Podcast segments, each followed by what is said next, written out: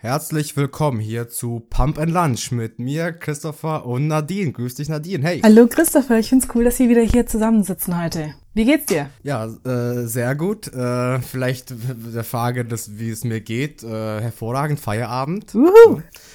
Juhu, ich denke bei dir ähnlich. Und wie kann man besser einen Feierabend starten? Eigentlich am besten mit ins Gym zu gehen oder über Fitness und Gym zu reden. Sehe ich ganz ja? genauso. Ich freue mich, dass wir es also, heute wieder machen.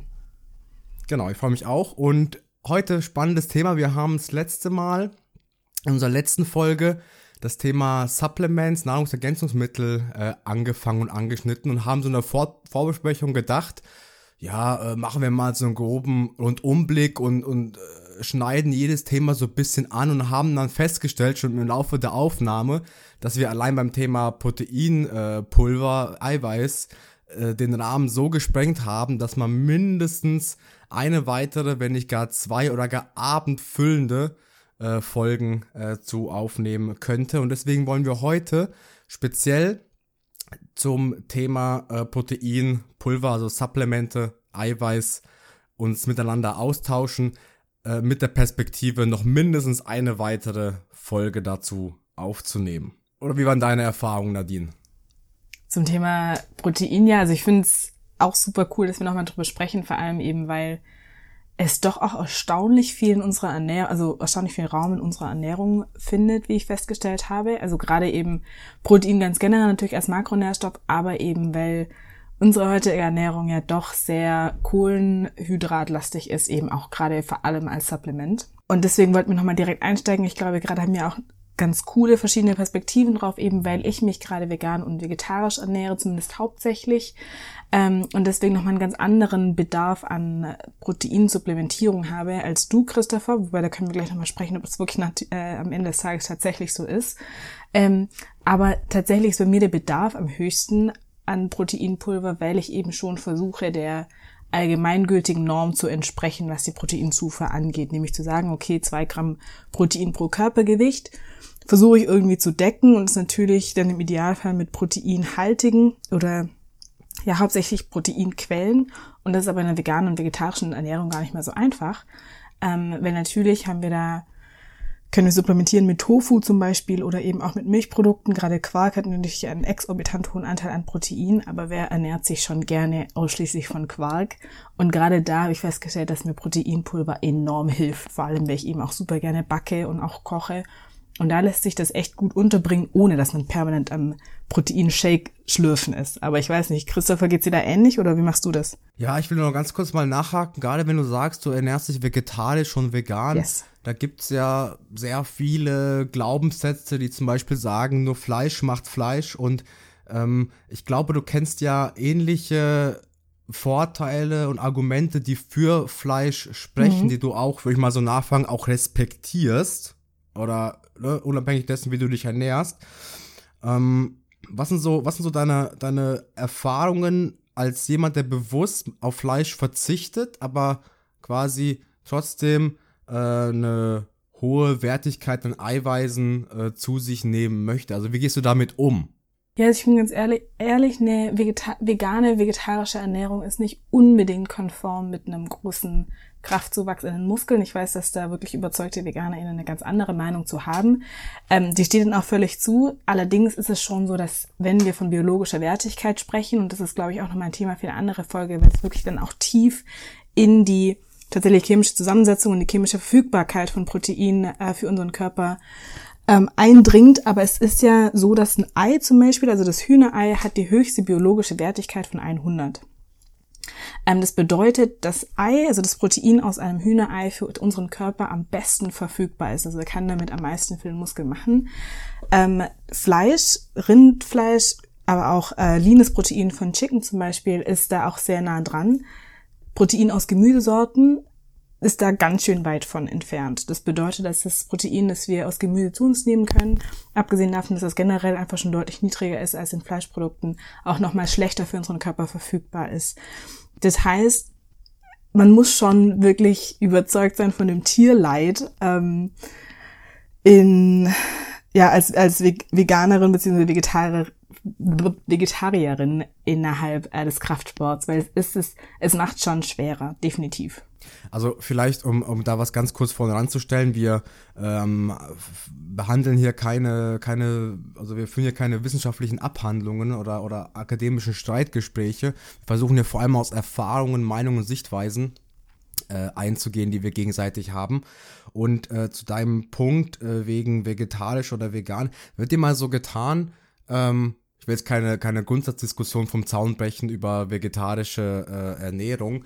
Ähm, ich bin aber ein großer Freund davon, möglichst die verschiedensten Eiweißquellen am Tag mit abzudecken. Mhm. Das heißt, ich will definitiv nicht auf äh, fleischliches, äh, sage ich mal, tierisches Eiweiß ver verzichten in Form von äh, was im Hühnchen drin ist oder in Eiern.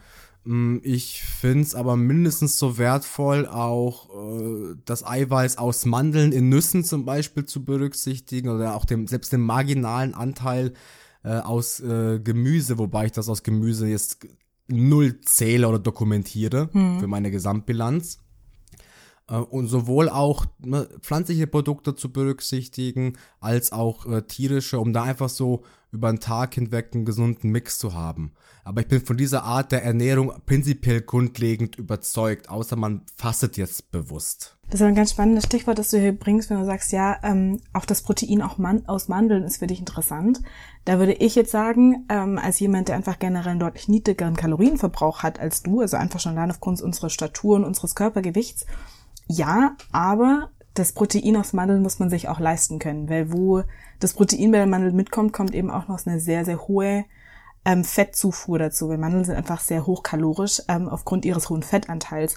Und ich glaube, deswegen können wir auch hier einen wunderbaren Bogen schlagen dazu, warum Proteinpulver an so einer Stelle eben sehr, sehr sinnvoll ist, weil es ein sehr reines Produkt ist. Also rein im Sinne von der Makro, die Makronährstoffverteilung innerhalb von Proteinpulver ist sehr sauber, nämlich es ist hauptsächlich Protein drin.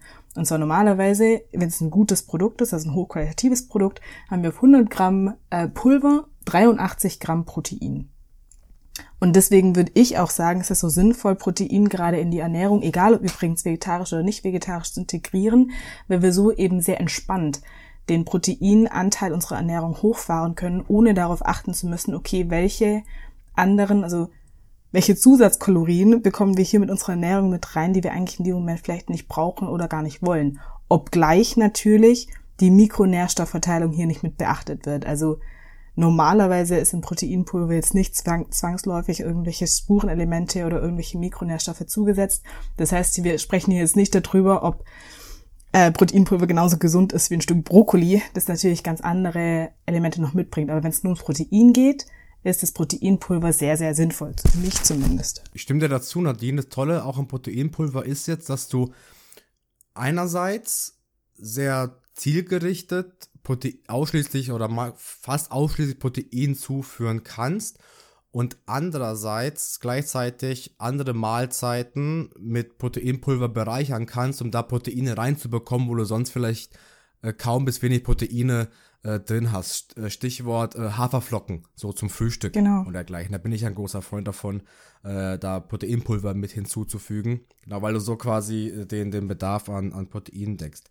Einen wichtigen Punkt finde ich noch, du hast eingangs ja gesagt, wir sollen auf eine Eiweißzufuhr, das ist auch eine Supplementierung mit, mit Protein achten, weil unsere Mahlzeiten heutzutage sehr äh, Kohlenhydrate-lastig sind. Mhm. Und was ich mit Kohlenhydrate verbinde, also meine Erfahrung ist, dass wenn man stark Kohlenhydrate lastig isst, dass man eigentlich, dass man sehr schnell wieder Hunger bekommt.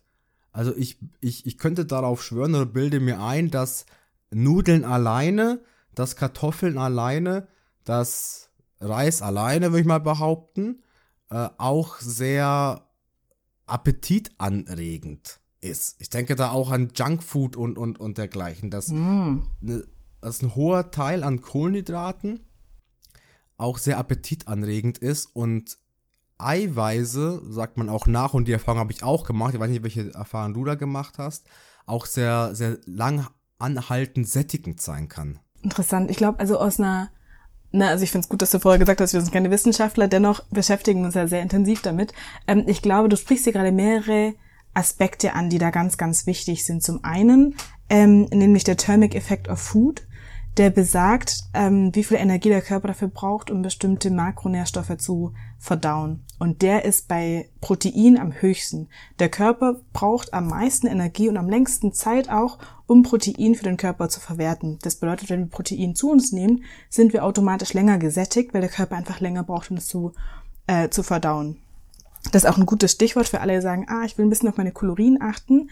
30 Prozent der aufgenommenen Kalorienmenge durch Protein, also wenn wir jetzt sagen, okay, wir nehmen jetzt ein, weiß ich nicht, ein Stück ähm, Hähnchenfleisch, da haben 100 Gramm normalerweise so um die 108 Kalorien, ähm, brauch, da brauchen wir schon 30 Prozent dieser Kalorien, also gut 33 Kalorien äh, braucht der Körper schon dafür, um diese 100 Gramm Hähnchen zu verarbeiten. Bei Kohlenhydraten ist es deutlich weniger, bei Fett ist es am wenigsten. Zeit und Energie der Körper braucht, um die zu verwerten. Den anderen Aspekt, den du gerade angesprochen hast, ist die der Aspekt von Palatability. Also das bedeutet, wie schmackhaft ein Essen ist. Also das ist ein, das ist ein chemischer Prozess, der ähm, im Kopf stattfindet, wo es darum geht, wie gut ein Essen schmeckt oder welche welche verschiedenen Geschmacksnerven angesprochen werden, dass wir hungriger bleiben, beziehungsweise dass wir Lust haben, deutlich mehr über unseren tatsächlichen Bedarf zu essen. Und das sind vor allem ähm, Dinge, die besonders gut mit Kohlenhydraten eben funktionieren. Also Chips zum Beispiel, also alles, was so Fastfood ist, alles, was frittiert ist, ähm, Zucker zum Beispiel, also alle diese sehr starken Geschmacksträger sorgen dafür, dass wir deutlich mehr essen, als wir eigentlich brauchen würden. Auch damit kann man natürlich wunderbar mit Proteinpulver entgegenwirken. Ja, spannend. Äh, spannend finde ich vor allem auch, äh, dass du sagst, ähm, quasi dieser, dieser, dieser Thermic-Effekt und dieses 100, nehmen wir an, 100 Kalorien und, und durch Eiweiße würden schon ein Drittel äh, quasi wieder im Rahmen des Stoffwechsels draufgehen für die Verbrennung mhm. und die Verarbeitung im Körper? Ja, ja, das ist richtig spannend. Das machen sich auch ganz, ganz viele Menschen zu nutzen, die gerade in Diät sind. Das ist auch ein großer Werbeslogan ähm, für alle. Ich weiß nicht, wer das mitbekommen hat. Momentan ist grasiert so durch die Social Media dieser große Trend des Proteinfastens, ähm, wo man quasi innerhalb eines selbstbestimmten Fensters von sechs bis zehn Stunden Nahrung konsumiert und auch hier natürlich sehr proteinhaltig, während der anderen Stunden des Tages aber entweder komplett fastet oder eben nur Protein zu sich nimmt, was natürlich den Vorteil hat, erstmal wir wären gesättigt, weil Protein eben sättigt, dann äh, versorgen wir unseren Körper permanent mit Protein und dann haben wir eben nochmal den, den positiven Effekt, dass wir einen Teil der Kalorien schon wieder verbrauchen, schon allein, um eben ähm, dieses Protein zu verwerten. Das heißt, wir nehmen am Ende des Tages in der Bilanz weniger auf oder verwerten weniger, als wir tatsächlich aufgenommen haben. Und ich glaube, also dass dieses diesen Trend kann man diskutieren, der hat auf jeden Fall Vor- und Nachteile, aber was einen ganz wichtigen Aspekt, den er mitdenkt, ist nämlich, dass der ganze Körper den Tag über mit Protein versorgt werden muss. Und das ist für mich immer wieder eine Herausforderung. Ich weiß nicht, Christoph, wir hatten beim letzten Mal schon gesprochen über, dass du morgens in deine Haferflocken schon Protein reinpackst, dass du da mittags und abends drauf achtest.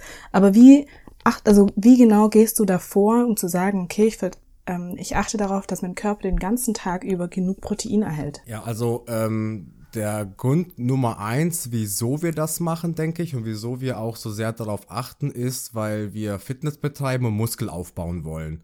Und es ist zumindest für uns unumstritten, dass für einen Muskelaufbau eine ausreichende Zufuhr und Versorgung der Muskulatur äh, mit Eiweißen gewährleistet werden muss. Und Pi mal Daumen, da können sich auch die Meinung mal unterscheiden, sagen die einen von 1,5 bis 2,2 Gramm pro Körpergewicht äh, oder äh, Eiweiß pro Körpergewicht. Ähm, ich habe für mich da quasi festgestellt, dass ein guter Referenzwert für jemanden, der aktiv Sport betreibt und vor allem Muskelaufbau betreiben möchte, 2 Gramm ähm, Eiweiß pro Körpergewicht sind. Das heißt, bei jetzt um einfach mal zu rechnen, bei knapp 90 äh, Kilogramm sind das 100 Gramm am Tag. Und ich stelle mir jetzt die Frage, okay, wie kann ich das möglichst verteilt äh, zu mir führen, um das nicht auf einen Schlag zu machen? Und das geht fast nicht anders, als darauf zu achten, nach der Uhr, ich versuche alle drei Stunden eine Mahlzeit zu mir zu nehmen. Das sind dann sechs bis sieben am Tag. Neben Hauptmahlzeiten kleine Minimahlzeiten, auch mal ein Shake, um quasi durchgehend den, den Körper durch die Zufuhr durch den Konsum von Eiweiß mit äh, Eiweiß als Nährstoff äh, zu versorgen. So im Kraftsport und im Bodybuilding sprechen auch viele davon, dass der Körper immer versorgt sein muss mit Eiweißen, um in Anführungszeichen anabol zu bleiben. Also um äh, quasi immer mit, mit Nahrungsmitteln zu versorgen, mit Eiweiß zu versorgen, um anabol zu bleiben, das heißt, um Muskelwachstum zu fördern, um die Muskeln äh, zu, unterstützen in ihrer Regeneration und in ihrem Wachstum. Soll heißen, wenn ich faste, zum Beispiel jetzt über den ganzen morgens nur esse und dann erst abends wieder, dann setze ich den ganzen Tag den Körper einem Stress aus, weil ich weil er einen Mangel hat, weil er ja Nährstoffe braucht, weil der Muskel Nährstoffe haben will und braucht und ich ihm diese nicht zuführe.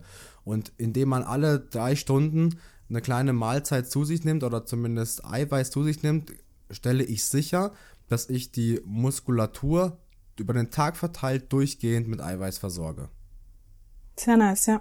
Und hast du da irgendwie bestimmte, bestimmte Zubereitungsarten? Also wenn ich da an mich selber denke, ähm, abgesehen davon, dass man Proteinpulver relativ problemlos überall reinrühren kann, finde ich es auch echt richtig cool, dass man auch zum Beispiel, wenn wir da wirklich so ein bisschen backaffine Menschen da draußen haben, dass man in jedem Gericht eigentlich, und das geht wirklich, das gilt für alles, ein Drittel des Mehls immer mit Proteinpulver ersetzen kann. Dadurch haben wir automatisch niedrigeren Kohlenhydratanteil und einen höheren Proteinanteil, weshalb dann die, äh, die Backprodukte deutlich besser für eine Sättigung sind erstmal und natürlich auch deutlich besser dem Muskelwachstum zuträglich sind. Dafür muss man nämlich gar nicht immer so viel Geld ausgeben in den ganzen Supermärkten für irgendwelche fancy Proteinprodukte, die dann irgendwie zwei Gramm mehr haben als das handelsübliche Produkt, sondern man kann einfach, egal ob es Süßspeisen sind, wie Puddings zum Beispiel oder Brötchen oder Kuchen oder auch tatsächlich einfach mal Tomatensauce mit neutralem Proteinpulver proteinreicher machen und so finde ich zum Beispiel richtig einfach, einfach zu sagen, okay, alles, was ich selber konsumiere, was ich selber zubereite,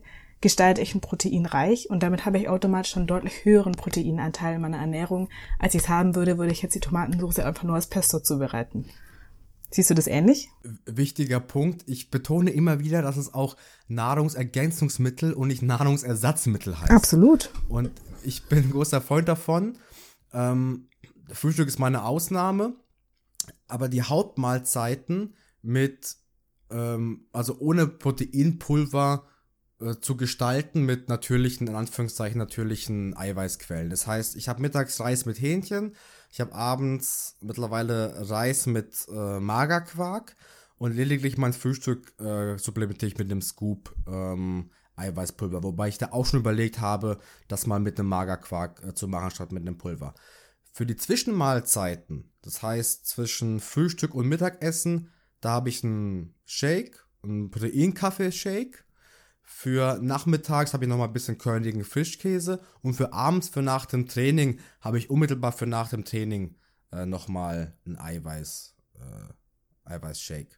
Aber dazwischen, auch nochmal abends, kurz vorm Schlafen gehen, in Anführungszeichen, habe ich nochmal äh, ähm, so einen Käse, also so etwas milderen Harzer, mhm. Harzer Käse. Also ich versuche die Hauptmahlzeiten durchweg mit, mit ähm, vollen Mahlzeiten, ausgewogenen Mahlzeiten abzudecken und das, was man so zwischendurch mit einschieben muss, damit man anabol bleibt, das versuche ich mit, äh, vor allem, das versuche ich mit Proteinpulver zu ergänzen. Ich finde, abschließend stellen wir ganz gut fest, wie die Unterschiede sind auch zwischen vegan slash vegetarischer Ernährung und eben omnivorer Ernährung, wo es eben auch deutlich einfacher ist, die Hauptmahlzeit mit natürlichen Proteinquellen zu, ähm, zu gestalten, wo wir eben so Sachen wie natürlich Magerquark, ähm, alle anderen Milchprodukte aber eben auch solche Sachen wie Käse, Harzer Käse, der natürlich sehr, sehr proteinreich und fettarm ist und natürlich Fleischprodukten sind absolut großartige Proteinquellen, die sich allerdings für vegane und vegetarische Ernährung insofern nicht eignen, als dass sie einfach gegen die moralischen und ethischen Vorstellungen gehen. Und gerade hier muss man jeder für sich individuell entscheiden, okay, inwiefern möchte ich mich einfach hier für das Tierwohl einsetzen und eben meinem Körper aufgrund, also mit, mit Hilfe von veganem Proteinpulver oder eben auch vegetarischem Proteinpulver, je nachdem, welche Ernährungsform man hier folgt, ähm, hier den Protein bzw. den Muskelwachstum unterstützen und inwiefern sage ich, okay, ich ernähre mich omnivor, diese und jene Möglichkeiten habe ich demnach und kann deswegen auf Proteinpulver mehr oder weniger in diesem Fall verzichten. Und ich glaube, das ist auch ein ganz wunderbares Schlusswort. Wir sind schon wieder bei 20 Minuten heute ähm, um das Thema hier mal zwischenzustoppen. Wir werden auf jeden Fall nochmal in der nächsten Folge weiter drüber quatschen, weil ich stelle fest, da haben wir einfach noch ganz viele Sachen noch gar nicht angesprochen. Das werden wir in der nächsten Folge auf jeden Fall tun und hoffen, ihr habt bis jetzt uns schon folgen können und habt ein paar neue Erkenntnisse für euch mitnehmen können. Und ich würde sagen, Christopher, wenn du jetzt nichts wirklich dir noch auf der Seele brennt, würde ich an, diesem, an dieser Stelle einen Punkt machen und nochmal kurz das Wort an dich übergeben, bevor wir uns in der nächsten Folge wieder hören. Ja, vielen Dank. Eigentlich äh, hast du das Schlusswort äh, schon gut auf den Punkt gebracht. Ich kann mich dem voll anschließen. Das Thema ist noch lange nicht abgeschlossen. Ich freue mich auf die nächste Episode mit euch, mit dir, Nadine. Und äh, bis dahin, bleibt stabil. Bis zum nächsten Mal. Macht's gut, bis zum nächsten Mal.